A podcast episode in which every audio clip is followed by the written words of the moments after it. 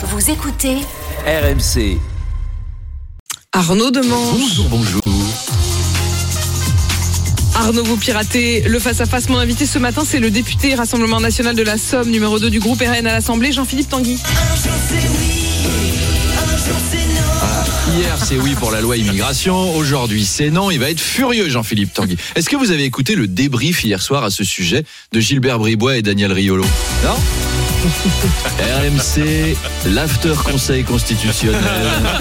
Gilbert Bribois. Et oui, bienvenue dans l'after et on va revenir sur cette victoire du Conseil constitutionnel, Daniel, qui vient de marquer dans le temps additionnel et qui a anéanti les espoirs de l'équipe Jean-Philippe Tanguy, Daniel. Ouais, bah c'est sûr, euh, Jean-Philippe, il chantait déjà euh, Ramenez les immigrés à la maison.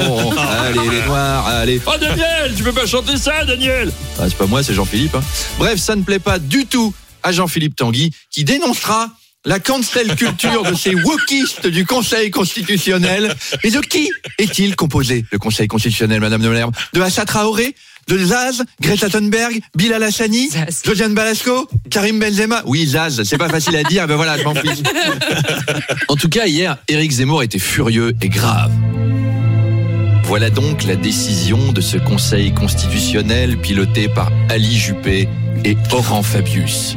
Non seulement il empêche de limiter le regroupement familial ou le droit du sol, mais en plus, ils vont vous obliger à accueillir des Zimbabwéens dans vos salons.